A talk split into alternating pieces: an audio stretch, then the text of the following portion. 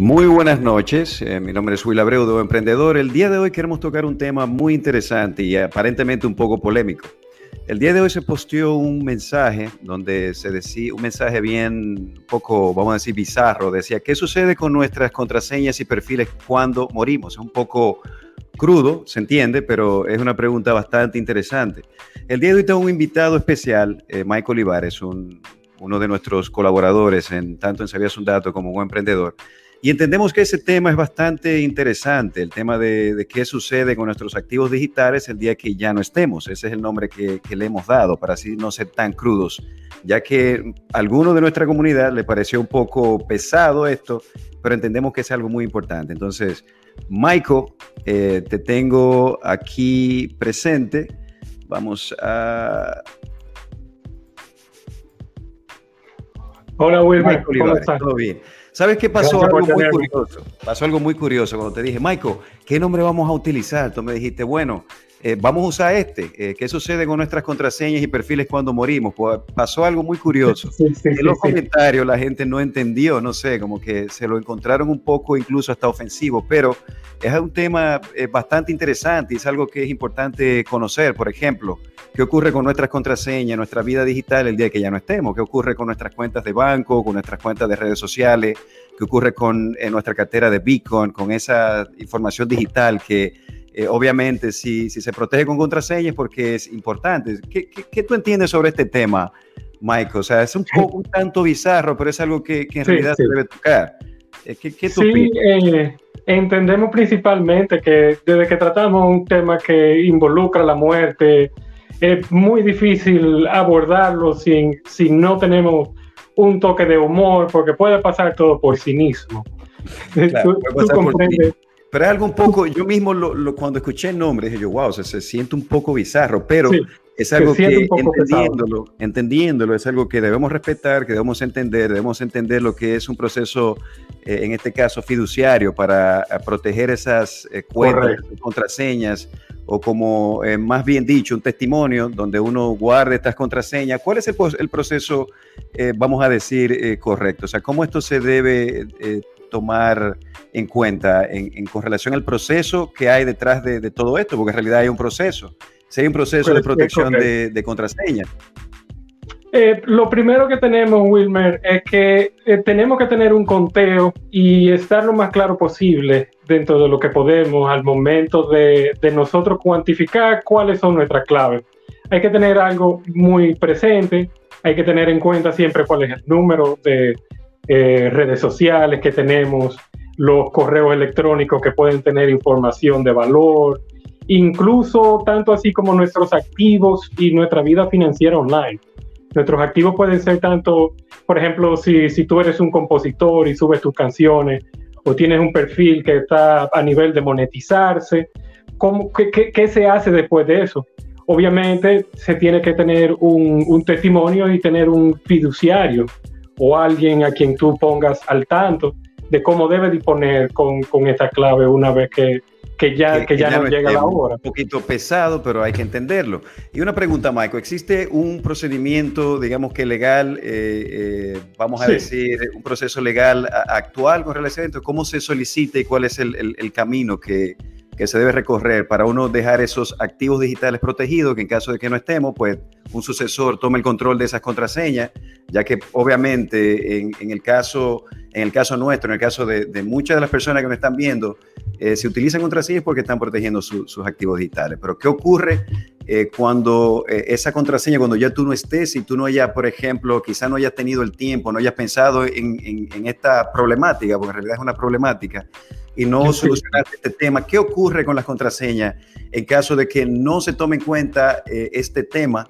Eh, no se tome, por ejemplo, el procedimiento que se debe, se debe tomar eh, para protegerlo de forma adecuada y así poder proteger nuestros activos digitales y prepararlos para un futuro.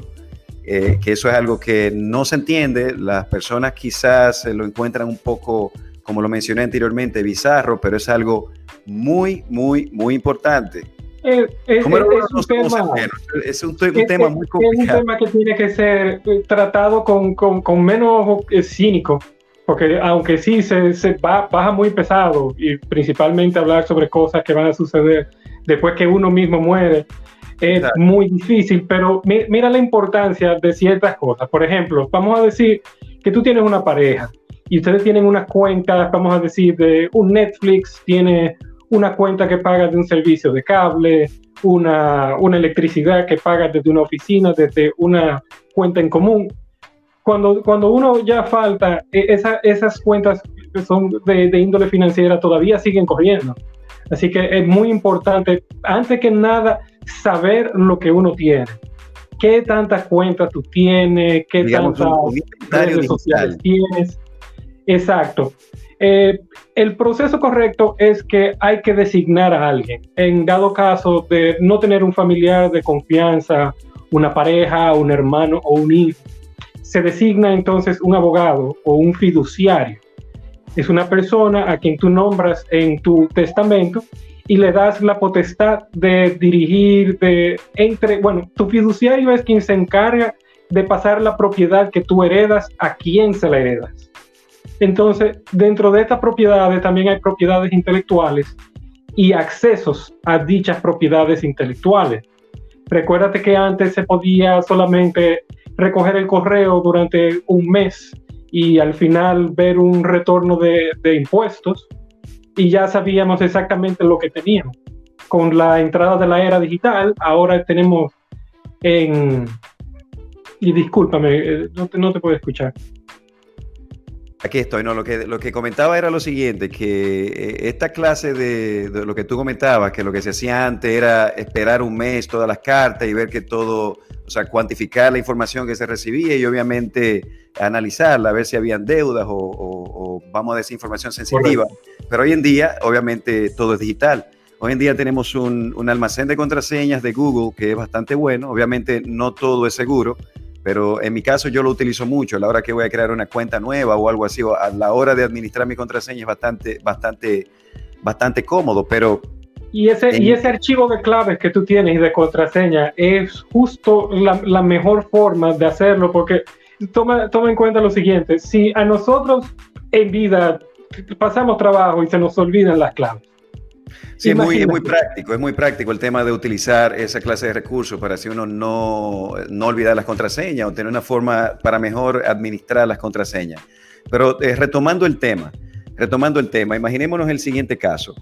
No, lamentablemente no, no se validó el proceso para el tema de, conseguir un fiduciario y cederle, eh, vamos a decir, esa información en caso de que uno ya no esté y tener una persona definida que sea el sucesor o quien tome eh, esa, esa información eh, en, sus manos, quien la vaya a administrar a partir de ese momento.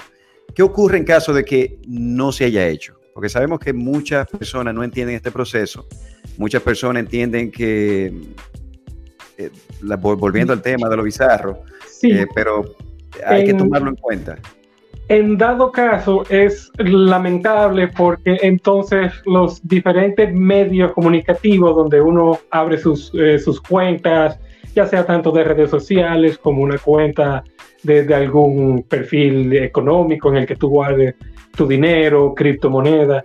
Entonces ahí es, es un poco más complicado ya que todos estos outlets tienen una forma diferente sobre la cual ellos validan de, de, de, qué tan válido es tu claim o tu, tu reclamo a, adquirir las redes sociales que pueden ser ya tanto de, de tu padre, de tu hermano. Ahora, una pregunta, una pregunta, Michael, y disculpa que te interrumpa. Por ejemplo, en caso de que ya se haya dado, por ejemplo, e, esa defunción y que se necesite eh, cierta información, ¿cómo se procede en este caso a solicitar la información? Por ejemplo, digamos que, que eh, tú no estés más aquí y que haya que acceder a tus correos que Dios no quiera eso. Bueno, solamente un ejemplo. Eh, ¿Cuál es el proceso que se debe tomar en cuenta, por ejemplo, a la hora de reclamar ese acceso cuando ya tú no estés? Lo principal entonces en ese caso, Wilmer, sería eh, primero ir a las autoridades a adquirir lo que es una acta de defunción. Esa acta de defunción con el nombre completo y cualquier tipo de prueba aledaña que pueda demostrar que la persona que se tiene en el acta de defunción con el nombre completo es la misma persona que está, digamos, en un perfil de Facebook a través de compararla con, con fotografías eh, eso pasa por un proceso de evaluación. Entonces Facebook te, te, hace una llamada y de esa manera o se intercambian correos para validar si, si dicho acto de defunción entonces es de la persona en cuestión. Una vez que esto sucede, se te da un permiso de uso póstumo, en el cual, por ejemplo, mira lo que pasa, Instagram, después que tú demuestras eh, un acta de defunción, solamente te permite dejar la cuenta abierta sin ningún tipo de actividad. Exacto. Facebook te permite mantener la cuenta abierta, pero en son de, de en memoria o de, memoria. Claro. Eh, bueno, Twitter, te obliga a cerrar la, la cuenta y así y así sucesivamente. Entonces cada una de, de esta forma tiene su manera de tratarlo, aunque el paso correcto es evidencia eh, contundente de que la persona es de quien hablas y tener una acta de función eh, lo, más vigente posible, ¿qué te digo? Lo más fresca del estado comunitario de donde tú pertenezcas. Hay algo muy importante, por ejemplo, en caso del tema de las propiedades intelectuales, digamos que tú eres un escritor, un novelista, eh, digamos que tú eres un compositor, digamos que tú eh, desarrollas contenido para alguna plataforma digital, eh, hay un revenue que mensualmente se, obviamente se percibe de, esta clase de activos digitales. ¿Qué ocurre en ese caso? Digamos que que ese sucesor eh, va a seguir obteniendo estos beneficios de esos royalties, digamos, que produzca su contenido digital o, digamos, su propiedad intelectual, en caso de que esa persona figure como sucesor de, estos activos? Eh, sí, la, respuesta eh, más sencilla es sí. Ahora bien, lo que hay que hacer es que aquí tiene que entrar el fiduciario. El fiduciario es sumamente importante para este tipo de, este tipo de, operaciones porque él es el que va a, reclamar la propiedad legal. No solamente se tiene que tener una clave de acceso para tener acceso a un perfil, sino que la propiedad intelectual también tiene que figurar en algún tipo de testimonio o llegar a manos directas de un familiar directo, dígase eh, el cónyuge, la ex esposa, el esposo, los hijos, en eh, su defecto, el algo, muy importante. Porque, no solamente es el control de la, de la clave, sino el control también de, del contenido creado. Que lleva su, el, proceso el acceso, por ejemplo, a ese contenido que quizá eh, para el propietario de la cuenta fue sensitivo en, su momento, pero obviamente eh, no lo será más. O sea, eso es algo claro. Una cosa importante, que eso lo he estado yo meditando en, últimamente con relación a esto. Es muy importante agregar este proceso en, todos los procesos que tenemos pautados, eh, eh, obviamente, para organizar nuestra vida.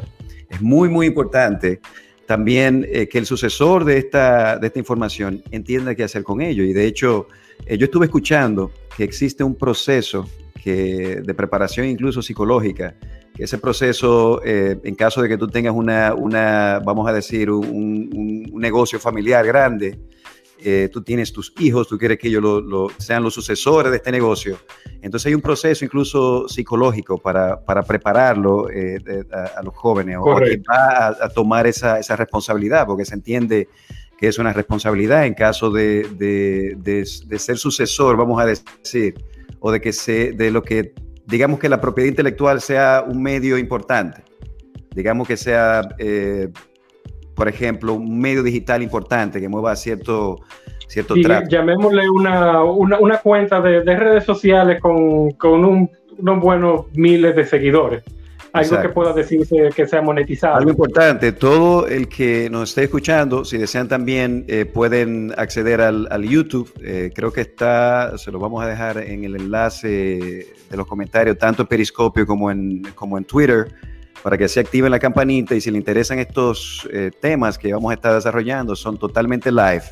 Activen la campanita y, también pueden hacer su sugerencia, eh, comentar en el periscopio y de hecho dejar su comentario en el Twitter, ya que esto es exclusivo de Twitter.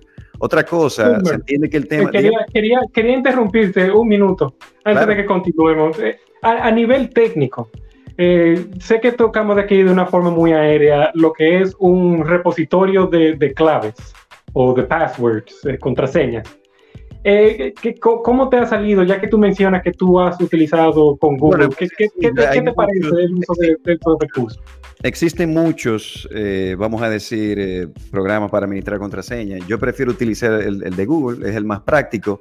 Y de hecho lo comencé a usar de forma muy, vamos a decir, intuitiva, porque un mensaje me apareció en la pantalla, le di o sea, seguí las instrucciones, guardé la contraseña. He generado contraseñas bastante interesantes, muy seguras, vamos a decirle, conteniendo mayúsculas, minúsculas, caracteres especiales y, o sea, el formato como él genera las contraseñas y de la forma que las, las administra es bastante interesante. Cuando, por ejemplo, eh, hay una contraseña de la que tú tienes en tu direccionario vulnerable que aparece en algún repositorio de contraseñas, eh, él te indica que hay contraseñas que se deben cambiar, precisamente porque están vulnerables, son, fueron vulneradas y de hecho eh, figuran en, en, en lugares de este tipo.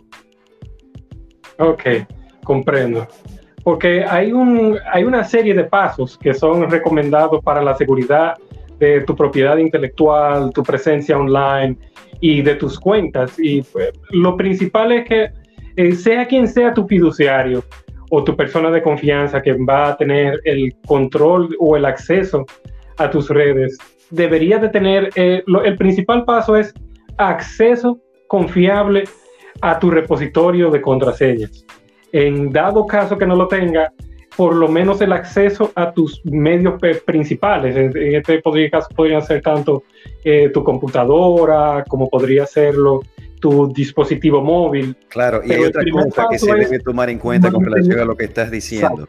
El tema de la contraseña de doble paso. ¿Sabes por qué te interrumpo? Porque eh, va en el mismo tenor y obviamente hay mucha gente que utiliza eh, contraseñas de doble paso. Eso es algo que que si se piensa dejar un documento a un fiduciario cediendo esta clase de información, también se explique si hay ciertas contraseñas que tienen eso a doble paso. Que en este caso, por ejemplo, doble paso se configura con un teléfono, con un número de, dispositivo, un número móvil, eso te envía, te envía un código eh, de acceso de cuatro dígitos, todo el mundo lo conoce. En caso de que ese teléfono no se tenga a mano. Entonces ahí, ahí se, complica el asunto dependiendo de, con quién quieras tratar. Eh, normalmente cuando, cuando tú accedes el, la autoridad sobre ese tipo de, de, propiedades, por eso es que es importante que esa persona que sea encargada tenga acceso a tu móvil, a tu dispositivo móvil o a tu computadora ya que esos son los principales sitios donde se van a poder buscar y manejar la información, ya como lo mencionaste, una contraseña de doble paso que sea tanto un código como lo sea un mensaje enviado a tu dispositivo móvil que tú pusiste, es crucial. Eh, eso podría hacer que, la cuenta se bloquee. Y en el mejor de los casos, alguien como, como Twitter o Google lo que puede hacer es desactivar la cuenta y eh, de por ende todo lo que esta contenía se puede perder. Eso es eh, fundamental y ese es el primer paso para tú asegurar tus propiedades. Eh, la persona a quien vas a designar debe de estar tanto actualizada como incluida en el grupo de personas que tienen acceso a tus dispositivos principales.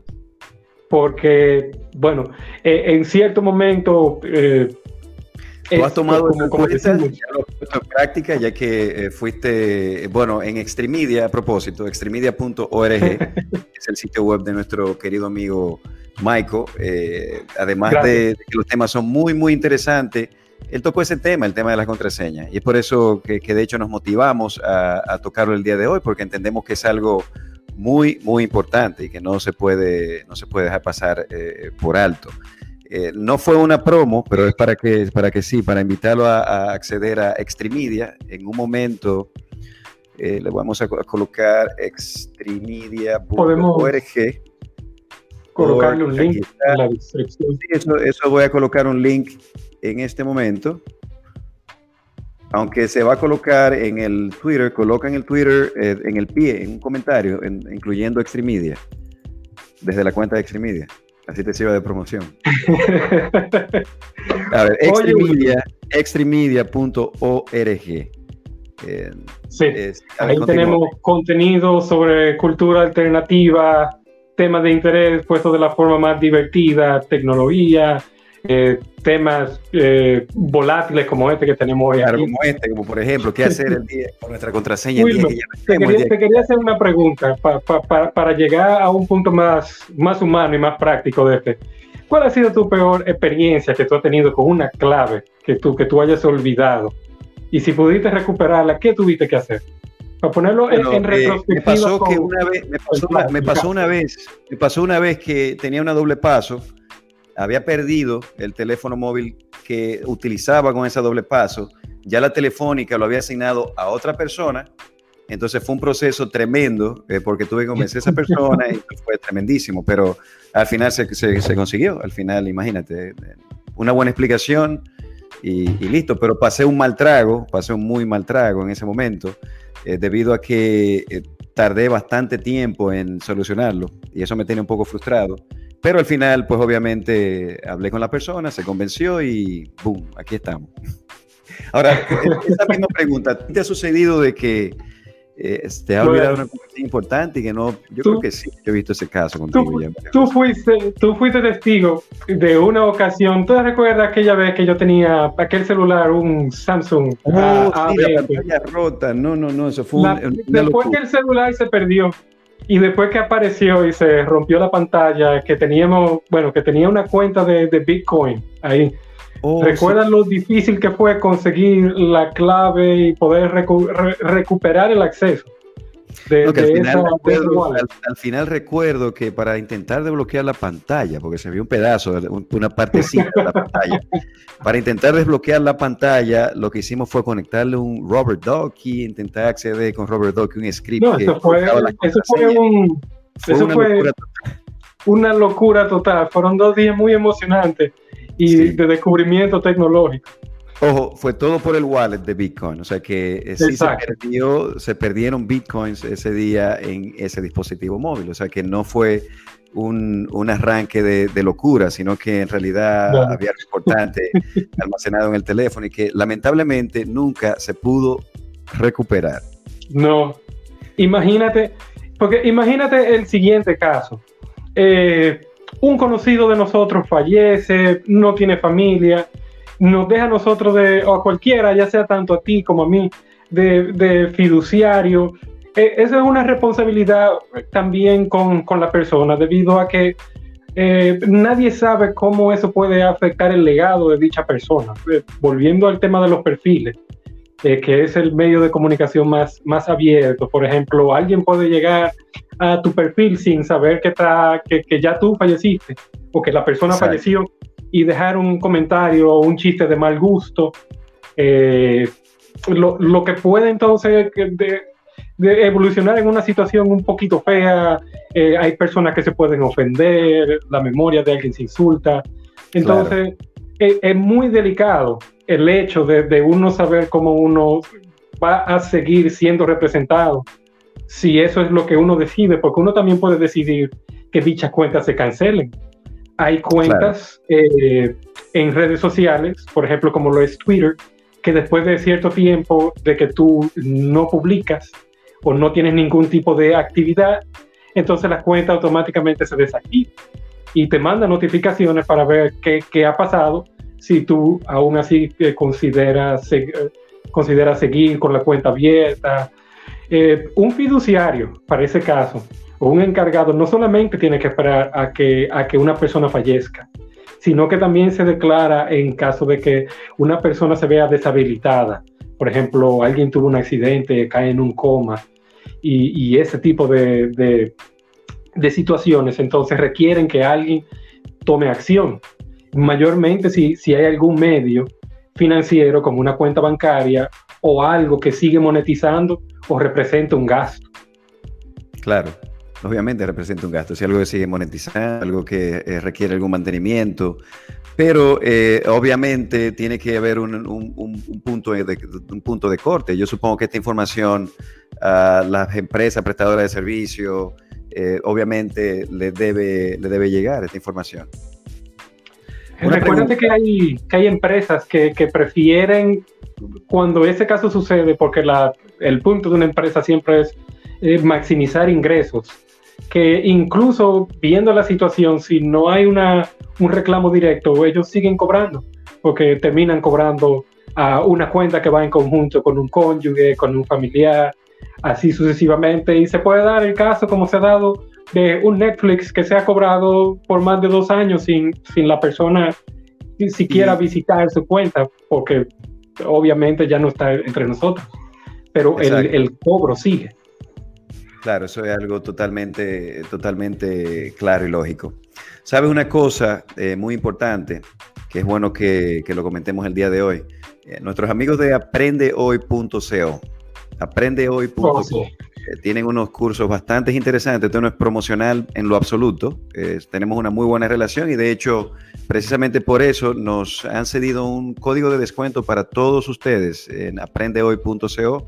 El código de descuento, exacto, el código de descuento es emprendedor. Pueden utilizarlo, es un servicio bastante interesante. Aprendehoy.co trata de unos cursos que son, vamos a decir, un poco, eh, vamos a, más de impacto. Eh, tienen cursos de cómo eh, desarrollar energía, paneles solares, instalar tus propios paneles solares, inversores que utilicen energía, energía solar. Como, tema de, alto interés. Cómo colocar, por ejemplo, en, tu rufo, en tu techo, desarrollar un, huerto urbano y así poder cosechar tus propios vegetales y, y tenerlo todo controlado en un espacio tuyo. Esos son los cursos que en aprendehoy.co se pueden disfrutar, muy interesante. Tienen un descuento de 50%, todo el que aproveche el siguiente código que es emprendedor. Aprendehoy.co de nuestro amigo Sebastián Yasminoy. Entonces, eh, para continuar, ya que nos quedan solamente unos seis minutos, eh, ya que el concepto del programa es de media hora, es, es, 30 minutos. De hecho, entiendo que hemos abarcado bastante y que ahora las personas que escucharon la conversación, que escucharon el tema, entiendo que van a comprender un poquito de qué se trata y lo van a respetar un poco más, debido a que eh, me dio bastante risa cuando vi los comentarios. ¿Quién está manejando esa cuenta? Tan loco. Y yo, wow, pero esto es importante. Eh, lamentablemente, dentro de las únicas cosas que tenemos seguro en esta vida es que nos va a llegar el día. O sea, nuestro día y hora va a llegar. Y, y, como dicen aquí en Latinoamérica, nos decía nuestro padre, mejor que nos encuentren santiguados, a que nos coja de sorpresa y en vez de dejar lo que quizás sea un, un legado, una alegría o una buena memoria, lo que le dejemos a, nuestro, a nuestros compañeros que queden sea un dolor de cabeza.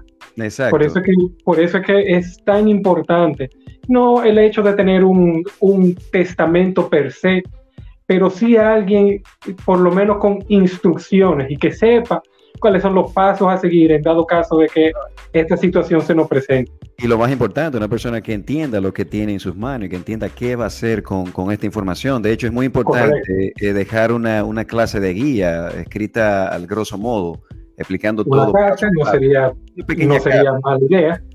Una carta no sería mala idea, de hecho la carta es algo mandatorio precisamente. Ahí está obligando a toda esta gente ahora a escribir. no, no, que tiene que hacerlo en realidad. Y es algo que si tienen activos digitales, pues es recomendable. eso, es mandatorio. Siempre recordar que un activo digital puede ser algo como puede ser música propietaria, eh, una, una, empresa online, eh, fotos que tú subas y la tenga como stock, videos en YouTube que estén en proceso de monetizarse, fotos personales, porque esas son propiedades menores, pero siguen siendo activos.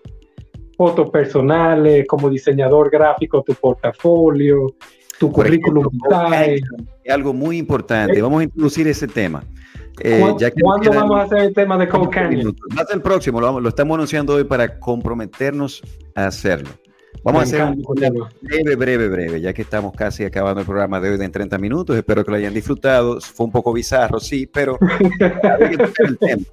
volviendo al tema de los activos digitales, eh, he estado haciendo una validación que tú has sido parte de ella, tú la conoces, el tema de, Code Canyon o este marketplace digital eh, de Envato. El que sabe lo que estoy hablando, eh, si, si, conocen sobre WordPress y estas cosas, posiblemente hayan comprado algo en Envato. Entonces, ¿qué ocurre? Cuando comenzó la pandemia, eh, decidimos probar un proyecto. No lo voy a mencionar en este momento, debido a que será el próximo tema, posiblemente el de mañana, eh, acá en, 30 minutos. La idea es hacer uno interdiario, para que así entiendan. Volviendo al tema de Code Canyon, decidimos desarrollar un producto digital para colocarlo a la venta y hacer una prueba, ¿no? enfrascamos como 48 horas, 24 horas, como dos locos, ¿o no? Sí, 24, 24, horas pues, programando todo el código. Exacto, programando todo el código, organizando toda la parte de diseño, que es la que le corresponde a, Michael, entre otras cosas. Y decidimos crear una cuenta como eh, developer y para distribuir, eh, digamos, eh, contenido, esos assets digitales. digamos que de la aplicación se, diseñó con un sentido muy básico, tocando la creación, la eliminación y la consulta de contenido eh, se colocó a la venta, trata sobre, sobre quotes, eso es eh, frases, perdón, frases de, famosos. Eh, citas, y el código se vende, o citas de famosos. El código está a la venta en Code Canyon, como fue una prueba precisamente para crear contenido para un emprendedor. Lo colocamos a un precio súper barato, 10 dólares, increíble, ha vendido tres. Ha tenido tres ventas. Orgánico. orgánico, exacto, con la misma publicidad que recibe en el Code Canyon, en el marketplace. Ese tema es un poco más extenso, se va a tocar en el próximo live streaming. Espero que estén todos pendientes. Si les gustó lo que escucharon el día de hoy, están en YouTube, dependiendo de donde estén. Si no están en YouTube, por favor, vayan a YouTube y activen la campanita, suscríbanse y hasta la próxima. Michael, despídete de la gente para que no, no, no digan, mira, vinieron a tocar un tema bastante bizarro y ya se van. Ya, bueno, en primer lugar, encantado de estar aquí contigo, Wilmer. Gracias por la oportunidad. Bienvenido siempre. Y a todo el que se anime, si tiene algún proyecto que quiera presentar, también puede. Que se comunique con nosotros. Que se comuniquen con nosotros, Extremedia o Michael en las redes sociales, no sé por qué no la quiso publicar, pero está bien, yo ahorita la comparto. se llama Modestia. ya saben todos, el concepto de este eh, programa en vivo slash podcast, eh, debido a que se está subiendo todo a SoundCloud eh, y otras obviamente plataformas digitales como Music, eh, Apple Music, Google Music, entre otros. Si no le agrada el video, pueden irse corriendo a Spotify, que allí también lo van a encontrar. Las publicaciones en Spotify serán por lo menos 20 minutos después que se haya acabado el streaming diario. este streaming fue derecho también a YouTube. Espero que lo hayan disfrutado y hasta la próxima. Esto es Wilmer Abreu de O Emprendedor y Michael Olivares. Esperemos que el próximo tema no sea tan bizarro, pero vamos a hablar sobre Code Canyon, porque entendemos que es un tema tremendo experimento de mercado. Exacto, poder tremendo experimento de mercado. ganar dinero sin, invertir, sin invertir nada, sin en realidad invertir más nada que tu tiempo. Por supuesto. correcto. Entonces, Michael, muchas gracias por participar. Gracias a ti. Te veo por WhatsApp. Eh, muchas gracias a todo el que nos, nos dedicó esta media hora. Espero que la visita se repita. Hasta luego. Chao.